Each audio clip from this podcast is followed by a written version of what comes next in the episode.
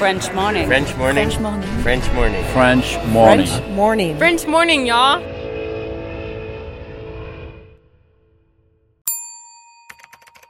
Expatrié. Nom. Adjectif. Vient du grec exo et patrida.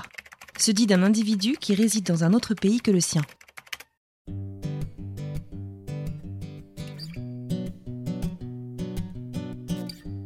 Des gens qui, euh, qui, qui comprennent pas en fait, je pense. Euh, ça va être euh, pas forcément méchant, mais ah mais euh, mais quand même, mais, mais, mais, mais ça va, votre fille, c'est pas trop dur, alors que bah non non non, ça ça va bien et puis c'est pas. Je crois qu'il y a un côté un peu ah elle a pas beaucoup de jeux ou des choses comme ça, mais en fait il n'y a pas besoin d'avoir des des tonnes de jeux pour qu'elle soit contente, voilà, qu'elle soit heureuse. Et puis après, euh, moi je lui en fabrique parfois des petits jeux. Enfin voilà, ça, on peut faire des choses euh, sans en avoir des tonnes, quoi. C'est pas compliqué et c'est pas, c'est pas un frein pour son développement.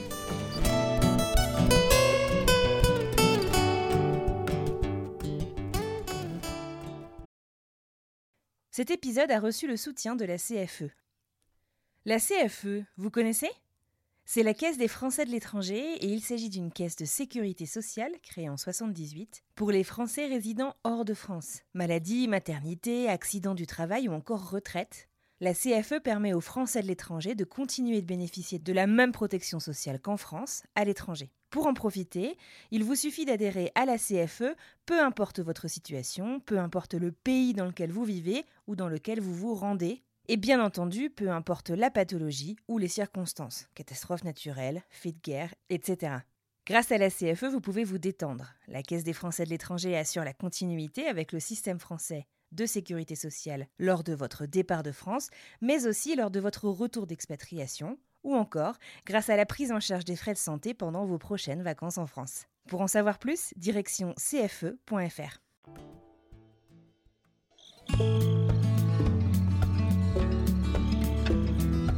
Salut, salut et bienvenue dans French Expat, le podcast de celles et ceux qui sont partis vivre à l'étranger. Moi, c'est Anne Fleur, je vous parle depuis Boston sur la côte nord-est américaine et très sincèrement, au moment où j'enregistre ces quelques mots, il fait moins 17 degrés Celsius. Alors un peu comme un réflexe de survie, je vous propose de prendre la route du soleil. Aujourd'hui, on va parler de la Californie, on va aller au Texas, on va passer par l'Amérique centrale et enfin le Portugal, d'où me parle Tiffen, mon invité du jour. N'oubliez pas que je vous retrouve à la fin de cet épisode pour vous parler la semaine prochaine. Et vous savez quoi? Je vais laisser Tiffen se présenter et je vous reprends dans une seconde.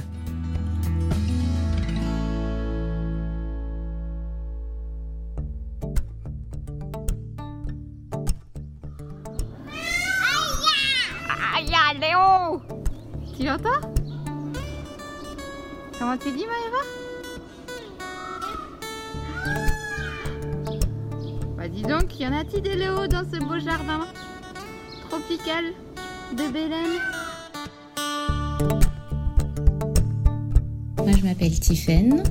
Euh, là, en ce moment, je te parle de Parede au Portugal, qui est pas loin de Lisbonne. Et je suis française, originaire à moitié de Bretagne, à moitié de la région parisienne. Et sinon, avant, j'étais expat en Californie pendant 4 ans et demi. Et après, on a fait 15 mois de digital nomadisme qui n'était pas prévu au départ. Et on a fait un peu au Texas. Et ensuite, on- nous sommes allés dans différents pays euh, d'Amérique euh, du Nord et d'Amérique centrale. Et donc, je suis mariée et j'ai une petite fille de 2 ans et demi. Voilà. Vous l'aurez compris, le thème d'aujourd'hui c'est le digital nomadisme en famille. Mais avant de parler du présent, j'aimerais bien revenir un petit peu en arrière et comprendre la place du voyage dans la vie de Tiffen. Avant tout ça.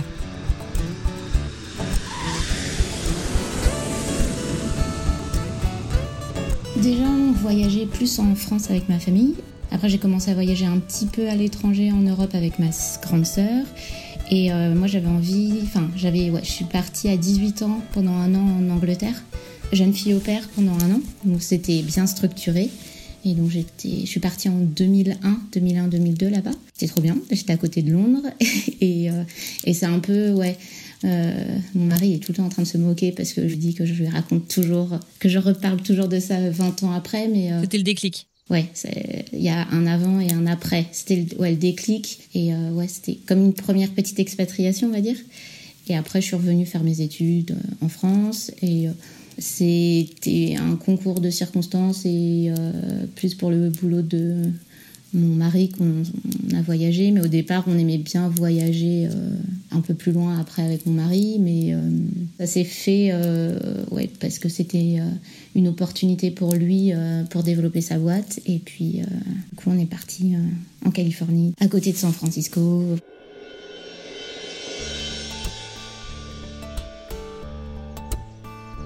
Tiffen et son mari posent leurs bagages dans le temple de la tech que constitue la baie de San Francisco en Californie du Nord. Le début d'une nouvelle vie que chacun se plaît à découvrir. Quelques années passent et la famille s'agrandit puisqu'une petite Californienne fait de Tiffen une maman et le bonheur de ses parents. Cette petite fille grandit, les mois s'enchaînent et l'hiver doux californien touche à sa fin quand un certain virus identifié en Chine initialement commence à faire parler de lui. Tiffen ne le sait pas encore, mais cela va signer le début de sa nouvelle vie. Parce qu'à l'époque, je travaillais et puis bah, télétravail pour tout le monde, crèche qui ferme. On a commencé en tout début mars. Je suis allée récupérer ma fille parce qu'elle était malade et puis je suis jamais retournée au boulot. Donc j'ai laissé toutes mes affaires en plan. Et donc ouais, euh, à partir du 4 mars 2020. Et donc on était dans un appartement avec un petit balcon mais pas de jardin ni rien. Donc ouais, euh, elle faisait la sieste, c'était bien la sieste pour bosser. Et ouais, du coup, ça, on, pensait en fait déménager au, Texas, à Austin. On avait des, on a des amis là-bas. Du coup, ça a un petit peu amplifié le truc. Donc, euh, on a décidé de déménager. On a déménagé fin juin 2020. Donc, on avait vraiment fait un déménagement avec deux containers qui sont partis. Sauf qu'en en fait, bah, on n'a jamais, euh, on a récupéré les containers, mais pas pour les mettre dans une maison. Par rapport à mon contrat, on était plus quand même en présentiel à, à l'origine, mais ils, ont, euh, ils nous ont dit de, faire du télétravail, mais ça a été crescendo en fait. C'était au début pendant une semaine, ensuite euh, un mois, et puis après c'était euh, bon bah dans trois mois, et puis en fait ça a été ça a été bah on verra dans un an. Donc euh, j'en ai parlé à ma manager de l'époque qui a bien qui était ok pour que je bosse euh, ailleurs euh, des États-Unis, même s'il y avait du décalage horaire par rapport à la Californie, mais ça l'a pas dérangé tant que je faisais mon travail. On n'avait pas de date de retour en fait. Et comme moi c'est un contrat avec une durée déterminée, voilà, c'était c'était pas un souci en fait pour elle. Et en fait ce qui est drôle dans un sens non, mais c'est que petit à petit, elle, elle a embauché des gens qui n'étaient pas euh, basés dans la BREA. Parce qu'au départ, elle voulait des gens qui étaient basés, euh, qui allaient, euh, qui étaient en présentiel. Et petit à petit, bah, elle a changé. Elle a changé parce qu'elle avait en plus l'option de trouver d'autres gens qui pouvaient peut-être être plus compétents pour ce qu'elle recherchait dans d'autres États. Bah après, moi j'ai encore des anciens collègues et bah, ils sont toujours en train de bosser de chez eux en fait. Enfin, je pars avec mon, ordinateur portable du boulot et puis il y avait besoin de que de ça en fait. Donc euh, donc oui, je pars avec ça dans la voiture et puis en fait euh, on partait au départ pour euh, deux, enfin on, devait s'installer à Austin, mais on partait deux mois près de la mer au Texas en se disant on évite les grosses chaleurs d'Austin parce qu'il peut faire plus de 40 degrés l'été. Et donc on était en Airbnb pour deux mois et puis en fait ça ça nous a bien plu le fonctionnement. Puis on s'est dit, bah, pourquoi on continuerait pas comme ça euh, au lieu de se poser euh, directement à Austin. Même si on est passé par Austin, mais on a continué en fait en, Airbnb. Et c'est ainsi que Tiffen et sa famille ont commencé le digital nomadisme. Selon le site internet lesnouveautravailleurs.fr, on appelle digital nomades les travailleurs qui adoptent un mode de vie dans lequel ils voyagent fréquemment tout en travaillant à distance, grâce à des métiers qui nécessitent uniquement un ordinateur et une bonne connexion Internet. Si vous fréquentez un peu les réseaux sociaux et notamment Instagram ou YouTube, vous verrez que c'est une manière de travailler très à la mode et notamment au soleil. Cependant, c'est un mode de voyage et de vie pas si commun pour les familles.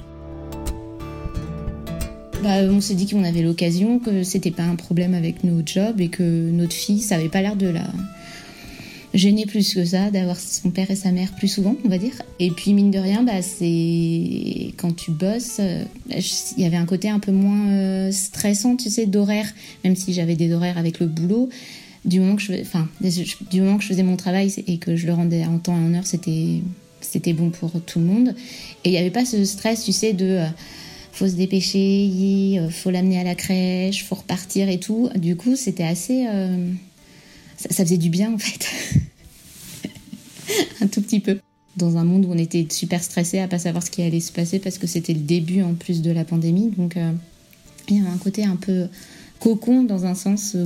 Et comme on était dans un petit village pendant deux mois où il n'y avait pas grand chose à faire euh, à part aller à la plage pour voir le coucher du soleil le soir, bon bah on était euh, tranquille, tranquille en fait. Mais du coup, ça faisait trois mois déjà qu'il n'y avait, pas, il avait plus la crèche. Et ça se passait enfin, plutôt bien. Donc, euh, et comme on savait pas de, il n'y avait pas de date de fin. Ayant quitté la Californie, qui faisait figure d'exemple aux États-Unis en termes de gestion de la pandémie et en termes de mesures restrictives pour limiter la circulation du virus, voilà désormais Tiffen au Texas. Et le moins qu'on puisse dire, c'est que deux salles, deux ambiances. C'était l'opposé. C'était l'opposé de la Californie. Avais... En fait, euh, il y avait des côtés un peu bah, choquant, mais enfin, si moi j'étais un peu choquée par rapport à la Californie qui est quand même euh, super démocrate, en fait, on, était vraiment dans un village de pêcheurs où les gens venaient le week-end souvent et puis ils plantaient leur drapeau Trump euh, parce que c'était encore en 2020. enfin voilà, j'étais pas, j'étais pas habituée. C'était vraiment l'opposé, l'opposé de ce que tu peux voir euh, à San Francisco, quoi. Je sais pas, à San Francisco, tu vois Black Lives Matter et puis des petits drapeaux. Pride. Euh, et puis là, bah, c'était plutôt l'opposé, quoi. Mais on a eu, après, en arrivant à Austin, c'était le contraire. Joe Biden, c'était euh, ici, dans cette maison, on croit en la science, l'amour est pour tout le monde. Donc, ouais, c'est. on a vu, on est resté que six mois au Texas, mais on a vu aussi des différences par ville. C'est assez, assez flagrant, quoi. Le Texas, un territoire de contraste, mais aussi le territoire de la révélation pour Tiffany et sa famille qui, au cours de cette escapade, ont eu une sorte d'épiphanie. Et si c'était ça, leur nouveau mode de vie? Je pense que ouais, mon mari était plus. Euh, il était déjà à fond quand on est arrivé euh, dans le village de pêcheurs. Et puis, en fait, il y, a un côté un peu. Euh, ça simplifie la, vie dans un sens. Enfin, c'est bizarre, mais tu tu te poses pas de questions, tu loues un Airbnb. Si ça te plaît pas, au bout de deux mois, tu peux partir. Il y a un, y a un côté un peu facile dans un sens euh, où t'as pas de logistique en fait. Euh, après il y a y a le côté négatif où du coup bah t'as pas beaucoup d'affaires et il peut y avoir des choses qui peuvent te manquer. Ça t'as pas tu crées pas un cocon parce que c'est pas chez toi. Donc c'est un peu ambivalent, mais au début en fait il y avait une il y avait vraiment une liberté. Mais je pense que c'était à cause aussi de la pandémie où on a été vraiment enfermés chez nous du coup, il y avait ce vent un peu de, de liberté, de se dire, bon, bah, si ça, ça nous plaît pas, euh, on peut changer de Airbnb. Avec un enfant, du coup, c'était il y avait un peu toujours le côté, bon, il faut quand même qu'elle ait des jeux, donc... Euh, donc on a fait un peu, bah, quand on a récupéré nos affaires qu'on a mis dans un garde-meuble, on a un peu fait un, turnover pour lui reprendre d'autres jeux qui étaient plus adaptés à son âge. Et on a fait beaucoup beaucoup, beaucoup de tri parce qu'on devait faire un déménagement. Donc, on avait plein d'affaires qu'on a vendues euh, dans le garde-meuble. Et du coup, tu te, tu te défais de plein de choses qui sont pas forcément euh, utiles, dont tu as besoin. Après, moi, en fait, ce qui m'a manqué au bout d'un plusieurs mois, c'était plus euh, pouvoir faire des choses avec mes mains, créer, parce que je créais pas mal de choses et ça, ça, ça m'a un peu manqué en fait. Tu te trimbales pas avec toutes tes affaires pour créer. Et qu'est-ce que qu'est-ce que t'as amené avec toi qui n'était pas forcément utile, mais qui te permettait de te sentir chez toi Tu vois, genre peu importe où tu ailles. Euh. Des petites des trucs de déco, ouais. Enfin, je sais pas des trucs, quelques petits trucs. Bon là, du coup, maintenant on est un peu plus installé, mais on avait, euh, enfin, j'aime bien broder. Et euh, du coup, j'ai un love que j'avais fait pour notre mariage civil que que je prenais tout le temps. Euh, une petite lune pour la chambre de notre fille. Enfin, ça avait quelques petites choses comme ça et des, des petites choses, voilà. Et des petits magnettes aussi qu'on mettait à chaque fois sur le frigo. c'est peut-être avec des petites photos. Ouais, ça, j'ai voyagé avec. Histoire de, ouais, de mettre quelques petits trucs euh, accrochés au mur. Et quand on a euh, le monde entier finalement comme possibilité de prochaine destination, une fois que ce nouveau mode de vie est validé et adopté par toute la famille, comment est-ce qu'on choisit sa première étape? En fait, on part en novembre 2020 au Salvador pour, le, pour un projet pour euh, mon mari pour un mois. Du coup, on y est allé pendant quatre semaines. Enfin, pareil, on était encore dans un petit village. C'était super chouette. Et donc, moi, je continue à bosser aussi. Et, euh, bah, on allait voir les couchers du soleil le soir après le boulot. Et puis, on a vu. Ça, c'était. Vraiment pareil, encore slow life, les gens super gentils. Donc je me suis remis à parler un peu espagnol du coup. Genre j'avais arrêté au lycée, enfin à la fac, enfin ouais terminale. Donc euh, j'ai repris.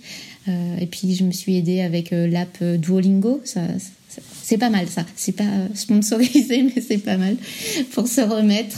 Et ouais, du coup, c'était, chouette. Et on a continué. Après, on est remonté. On a fait euh, décembre, janvier euh, au Mexique, dans le Quintanaro.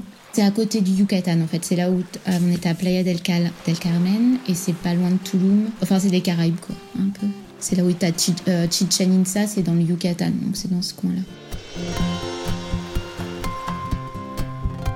Souvenez-vous, Tiffany a quitté la Californie alors que sa fille n'avait que 6 mois. Le digital nomadisme est très à la mode dans le monde, et plus particulièrement depuis le début de la pandémie en 2020. Mais le digital nomadisme en famille, s'il attire énormément, est beaucoup moins adopté. La peur de la logistique, de chambouler son enfant, de ne pas pouvoir suivre l'éducation ou encore pas envie de devenir son instituteur. Alors comment est-ce que la fille de Tiffany vit-elle cette aventure familiale? Va Eva Doucement Je tire pas les plumes. Non, je te vois, toi. Il y a des belles plumes, hein. Léo Léo Bah ouais, c'est un Léo Ouais, commence à dire hola, euh, parce que c'était de l'espagnol. Et non, elle est contente. Et donc, du coup, comme en plus en décembre, après, bah, c'était Noël, bah, on a fêté Noël là-bas, on avait des vacances, donc on en a profité. Ouais, on est resté un mois euh, au Mexique et c'était ouais, c'était vraiment chouette. Euh, bah, en fait, si ça tente euh, des familles de faire du, digital nomadisme, je crois qu'il faut pas s'arrêter avec le côté on a des enfants, c'est pas pas facile. Euh, en fait, si les parents ils sont contents de voyager, qu'ils expliquent bien à leur enfant, bah, ça va bien se passer en fait. Enfin, nous ça a été le cas. Elle est peut-être elle peut-être cool, mais il n'y a jamais eu un, de problème en fait. Ce soit pas un frein si s'ils en ont vraiment envie, euh, c'est faisable. Là, tu vois, elle va dans une crèche où ça parle pas du tout français et ça ça n'a pas l'air de la gêner euh, du tout, donc euh, c'est cool, quoi. Non, c'est donc non que ce soit pas un frein en fait. Ouais, c'est une super aventure de la voir découvrir plein de choses. L'année dernière, on était à Chichen Itza pour Noël. Bon bah, c'est un truc. Même si elle s'en rappellera peut-être pas, mais elle, verra des photos, des choses. Enfin, je trouve que c'est. Euh, elle l'a vécu. Je trouve que c'est une super, euh, ouais, super important et de, de partager ça ensemble, c'est euh, super chouette.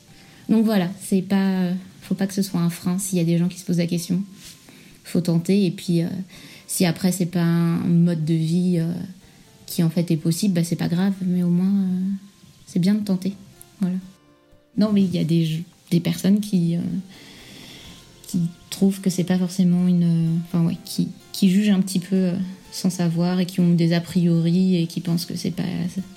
C'est pas de cette manière-là que un enfant va être épanoui. Euh. Et du coup, c'est un peu. Euh, un peu fatigant de devoir expliquer, mais je trouve que c'est un peu dommage en fait les les gens quand ils, ils essayent pas forcément d'aller plus loin d'avoir eu une idée, euh, une idée arrêtée là-dessus, euh, sur euh, les enfants qui qui vont pas être épanouis ou qui vont pas avoir de bonnes bases parce que ils sont qu'ils se déplacent un peu trop souvent. C'est pas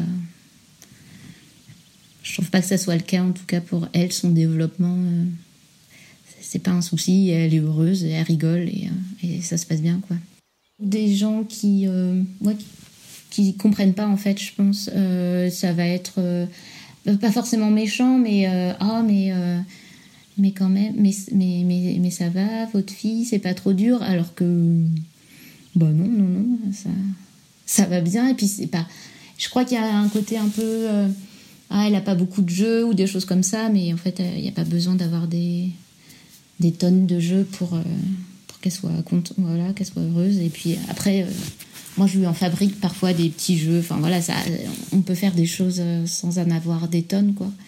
Donc,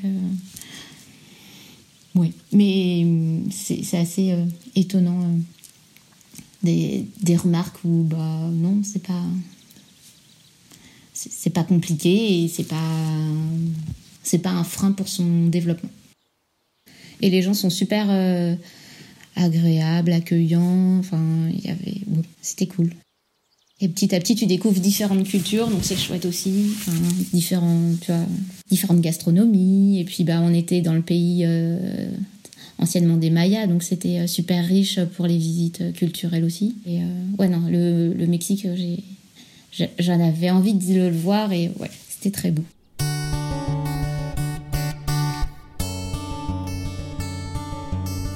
On revient à Austin en janvier 2021 et puis on, a vécu la tempête, tu sais, le pôle glaciaire, les moins 15 degrés en février. 2021, on était à Austin. Il y a eu une énorme, enfin il y a eu une tempête, euh, un vortex polaire. C'était un vortex polaire même, et on a eu moins 15 à Austin alors qu'ils sont pas habitués du tout à ça. Et les, en fait les maisons, les, bâtiments euh, sont sont pas faits pour supporter ce genre de de froid. Et donc il y a eu moins 15 degrés la nuit euh, plusieurs jours d'affilée, et ce qui a amené à ce qu'en fait ils n'ont pas de chasse-neige donc les routes sont restées enneigées pendant une semaine. Après c'était plus de la neige c'était verglacé. Il y a eu des gens qui ont plus d'eau plus d'électricité. On a un couple d'amis ils ont dû partir de chez eux parce qu'ils avaient plus ils avaient plus rien plus d'électricité plus d'eau nous, on a eu de l'électricité parce qu'on n'était pas loin d'un hôpital, mais on a dû faire bouillir l'eau parce qu'elle était plus potable, parce qu'il y a eu une panne d'électricité plus haut dans une usine, euh, tout ça. Et il y avait plus d'avions non plus. Qui, enfin, c'était euh, bloqué pendant une semaine. On pouvait pas partir, on pouvait rien faire. Nous, on a gardé le chauffage. On a pu avoir le chauffage là où on était dans, le, dans la location où on était. Mais euh, oui, moins 15 degrés. On pensait pas vivre ça euh, à Austin. Et, et c'était ouais, c'était assez étonnant. Mais après, c'est, ce qui était dingue, c'est que l'État d'à côté, ils ont des chasse-neige. Et puis bah, au Texas, comme ils ont jamais de neige, bah, ils, ils ont aucun chasse-neige. Donc, euh, donc bah, il y avait plus de voitures euh, qui pouvaient rouler. Enfin, ouais, c'était. C'était impressionnant. Puis tout de suite, la peur aussi de plus avoir à manger. Donc, les magasins qui étaient dévalisé, puis bah, tout d'un coup l'eau plus potable, l'eau qui prend, enfin les, magasins bah, qui, qui devient super cher parce que euh, y en a ça devient une denrée rare. chaque jour on était bon, on a du chauffage, c'est cool, ouais, on a encore euh, de l'électricité, euh, c'est cool, et mais on était un peu, ah, on trouvait ça étonnant, tu vois, en 2021 de dire on est aux États-Unis et dans bah, c'est quand même Austin, c'est la capitale du Texas et la vie est bloquée. Enfin, c'était assez. C'était déroutant. Mais je sais qu'il y a eu plein de. Enfin, il disait dans les, dans les news à l'époque qu'il y a des endroits où bah voilà, ça, tout a pété à l'intérieur des maisons, les tuyaux. Donc c'était même pas juste une semaine, c'est galère. C'est va être galère pendant des semaines parce qu'il faut faire les réparations. Donc ouais, c'était. Donc j'espère j'espère que ça va aller cette année pour eux. Et en fait, on est rentré en France pour des raisons, euh, enfin pour un décès en fait. Donc on est rentré en mars.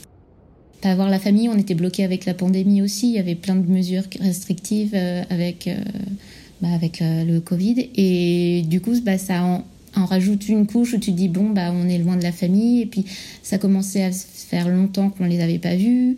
et puis mine de rien, quand tu deviens maman, tu as envie de que ta fille euh, connaisse sa famille. Donc euh, on se disait bah, pourquoi pas rentrer dans un pays euh, européen, vu qu'on est tous les deux français. Et donc ça commençait à, nous trotter, à se dire ah pourquoi pas aller voir comment est le Portugal, si ça peut nous plaire. Pour le côté, on, on va dire chaleur. Ensuite, soleil. Ouais, ouais, 4 ans et demi de Californie, c'est foutu là après. Et, euh, et se dire bah pourquoi pas. Parce que après, la vie est quand même un peu moins chère qu'en France aussi. Donc on s'est dit pourquoi pas tenter le Portugal, voir si ça peut nous plaire. Mais donc on, a fait une, étape en France avant. Et donc on est rentré en mars 2021 en Europe.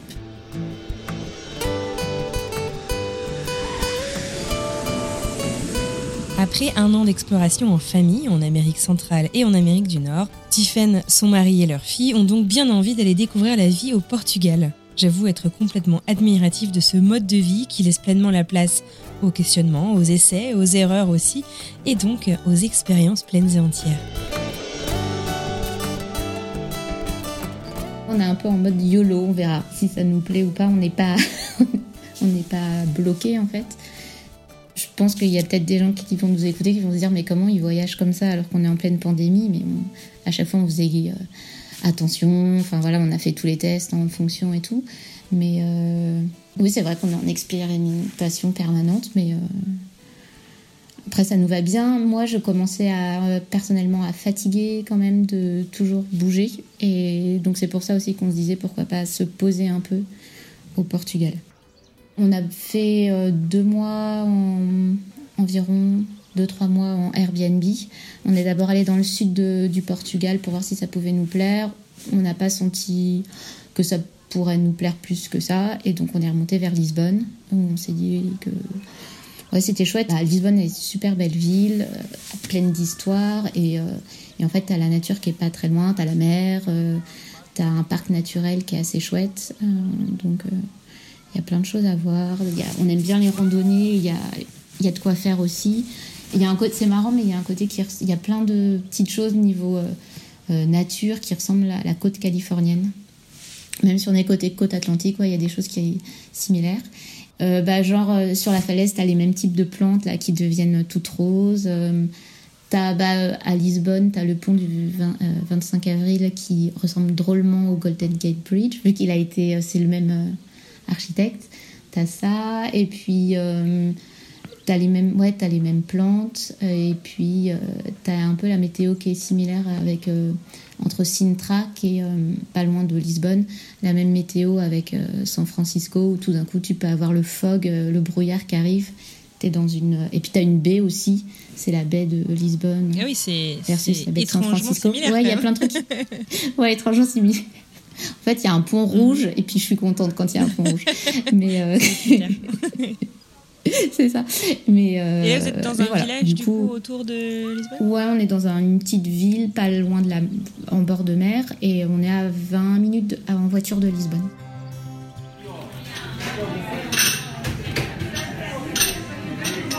Alors là, on est dans une padaria, une boulangerie, pâtisserie typique. Euh, portugaise pour manger pastel de nata.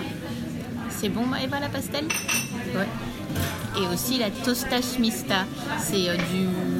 On va dire c'est euh, un toast grillé, euh, fromage, jambon qui est, qui est très typique et populaire. Voilà. On profite. Ces différentes expérimentations ont fait que Tiffen et sa famille ont finalement posé leur bagage depuis un tout petit peu plus de trois mois au moment de l'enregistrement à côté de Lisbonne. Je lui ai donc posé ma question traditionnelle. Si je ferme les yeux, amène-moi à Lisbonne. C'est pas si évident que ça de reprendre tes marques après avoir fait euh, 15 mois euh, à déplacer. C'est étonnant. Et bah, du coup, déjà, bah, tu vois plein d'azulejos. Euh, en fait, c'est la faïence qu'il y a sur les murs qui peuvent décorer les murs euh, au Portugal. un peu style mosaïque. La faïence, c'est azulejos, ça vient de azul pour bleu, mais ça peut être de différentes couleurs.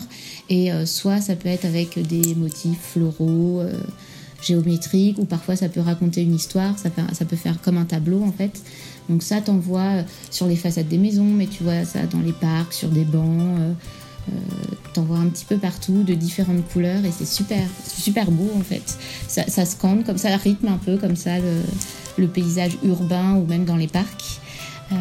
après, bah, t'entends en pas longtemps, t'entends les, les, les, vagues de la mer, enfin l'océan, et euh, t'as souvent en fait des grosses vagues. C'est connu aussi pour ces plages de surf.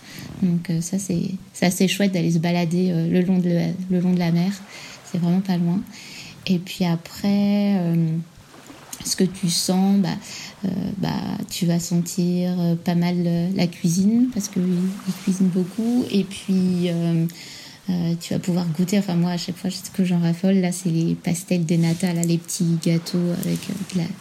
Ça, ça, ressemble un peu à du flan, on va dire, crémeux, mais à l'extérieur, en fait, c'est de la euh, pâte feuilletée. Donc tu as le côté euh, croustillant euh, extérieur, puis à l'intérieur, c'est si c'est servi tiède, c'est encore meilleur.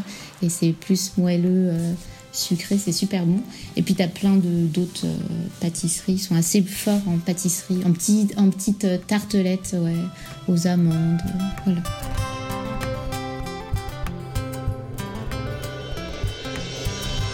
Si l'anglais est enseigné à tous dans l'éducation nationale française, comment est-ce que l'on s'installe dans un pays dont on ne parle pas du tout la langue? Tiffany nous a confié parler espagnol mais pas vraiment portugais. D'autant plus quand son enfant commence la maternelle ou la crèche dans une langue que soi-même on ne maîtrise absolument pas. On a trouvé une crèche, elle y va trois matinées par semaine et c'est euh, une crèche bilingue portugais-anglais. Voilà, tant qu'à faire, allez, deux langues d'un coup, euh, en plus du français. Et euh, bah écoute, là, je l'ai récupéré tout à l'heure, c'était Christmas Party. Et elle était dingue, elle était trop contente. Donc je crois que ça, a l'air de bien se passer. Et elle est contente de voir des enfants et d'y aller. Je crois que ça fait du bien aussi pour elle de se poser parce que comme ça, elle a. Bah, elle se fait des copains, quoi, un peu plus. Donc ça, c'est chouette.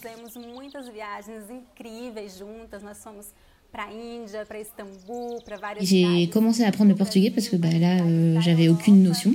Il y a des choses similaires avec l'espagnol, mais pas trop. Enfin, il y a des niveaux grammatical, il y a des choses qui peuvent un peu ressembler, des mots qui peuvent ressembler, mais c'est pas du tout la même prononciation, donc ça peut être euh, perturbant parfois. Et alors, j'essaye de parler portugais quand je peux, mais le truc c'est qu'en fait ils sont super bons en anglais euh, ou alors en français, ça dépend. Et donc ils entendent mon accent et alors soit euh, euh, ils switchent souvent en anglais, ou alors c'est les personnes plus âgées. On m'a expliqué en fait qu'avant le français était enseigné dans les écoles, donc les personnes âgées souvent vont connaître un peu de français, mais c'est surtout de l'anglais. En fait ça me sauve. Et ils parlent super bien en anglais. Ils ont un très bon niveau d'anglais. Ouais. Donc euh, en fait, ça va, et même dans les administrations, parce qu'ici, ils aiment bien la paperasse. Donc ça, c'est un peu, euh, un peu le retour, euh, voilà. Et quand j'y suis allée, à chaque fois, je parle un peu en portugais. Soit ça, ils comprennent le portugais, soit ils changent, ils switchent en anglais ou en français. Et, ils, et en tout cas, ils essayent de faire en sorte de, de t'aider et de, et de te comprendre ils sont plutôt ça ils sont plutôt gentils et, euh, et patients en fait euh, niveau langue ouais je me sens pas euh, j'ai pas peur de parler en, enfin de dire trois pauvres mots en portugais. Ils vont essayer de comprendre ce qui se passe ce que tu veux en fait. Ils ont de l'empathie et puis ou alors ils, me voient avec mon pot avec mon piètre niveau et puis ils changent et puis et puis ça les dérange pas plus que ça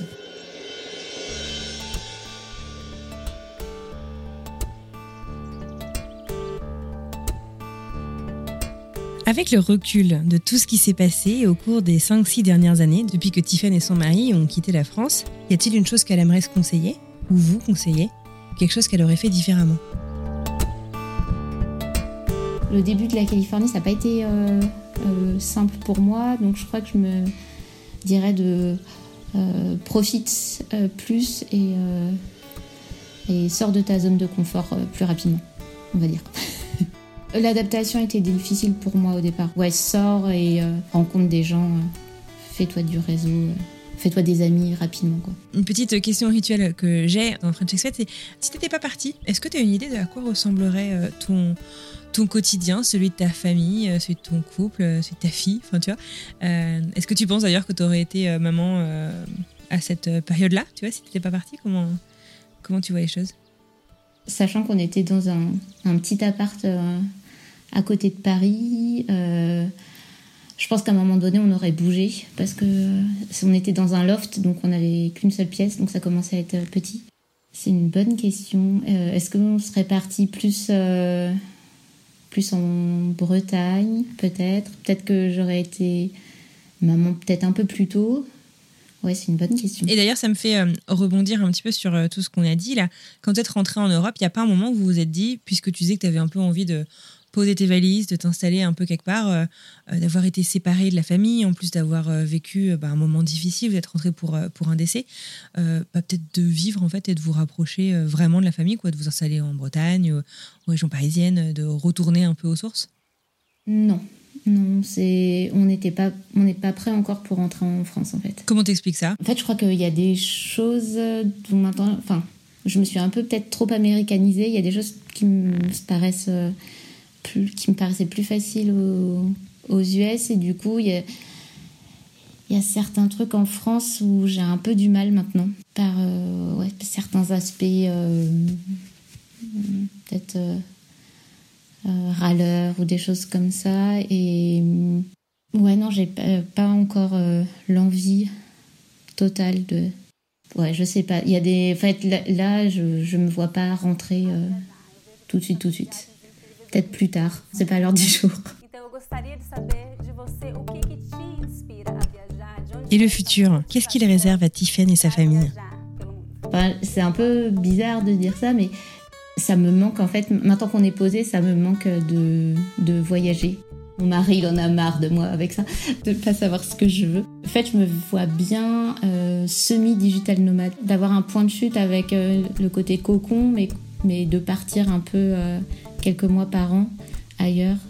Je pense que ça pourrait être la bonne combinaison pour avoir un, équilibre, on va dire si on repart, ça serait, bah, il y aurait un côté un peu euh, aussi euh, bah, administratif. On a nos affaires à récupérer en fait qui sont toujours aux États-Unis, donc ça sera peut-être l'occasion. Et de toute façon, on va rebouger en, de nouveau en Amérique centrale pour le boulot de mon mari, de, nouveau, euh, un petit peu. mais sinon, je crois que je retournerai bien au Mexique un petit peu. Et puis après, plus tard, mais on va voir comment ça se passe on est, toujours en, pandémie, mais euh, aller du, vers du côté de l'Asie, ça me, ça me tenterait bien, ouais. Tiffen, chasseuse de soleil. Ouais, ça me va bien, ça. Mais ouais. Donc, euh, ouais, je me, je me vois bien. Euh, ouais, en semi, semi-digital nomade, moi, ça m'irait bien. D'avoir, un, d'avoir à la fois le côté un peu cocon et de pouvoir partir. d'avoir, d'être semi-enraciné, on va dire.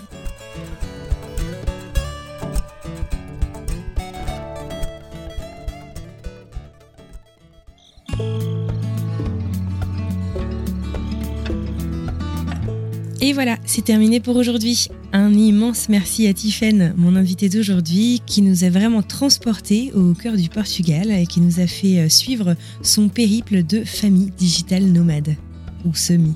Un grand merci à vous d'avoir suivi cet épisode jusqu'au bout, j'espère que ça vous a plu autant qu'à moi. Si c'est le cas, n'oubliez pas de liker, de vous abonner et de partager cet épisode avec des personnes à qui ça pourrait plaire dans votre entourage. Bon et du coup, on part où la semaine prochaine? On écoute? Bah, je ne sais pas si c'est un conseil, mais en tout cas, ce que je me dis, c'est que, euh, c'est que je suis contente d'avoir réussi. D'avoir réussi à tenir le choc parce que ce que je dis dernièrement, en tout cas à ma famille, à ma belle famille, c'est que si on était arrivé en janvier 2020, on serait rentré. Je pense que j'aurais pas réussi à surmonter. tu peux pas euh, rencontrer personne. Je peux y rencontrer personne. Euh, même si les Français t'arrivaient quand même à te voir un petit peu avec euh, la pandémie, rencontrer des nouvelles personnes, je pense que quand même ça aurait été difficile. Heureusement qu'on est arrivé un an avant. Je suis assez, enfin je pense ça fait un peu prétentieux, mais assez fière de le chemin parcouru.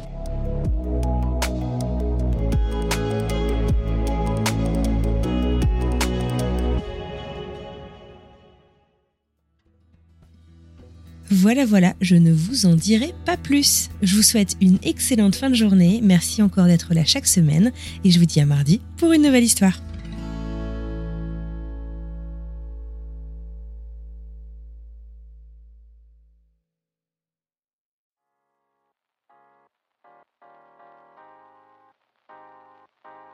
Vous venez d'écouter un podcast réalisé par moi-même, Anne-Fleur Andrely, mixé et habillé par Alice Krief et produit par French Morning. French Expat n'est pas le seul podcast de French Morning. Pour retrouver tous les podcasts du groupe, rendez-vous sur frenchmorning.com slash podcast.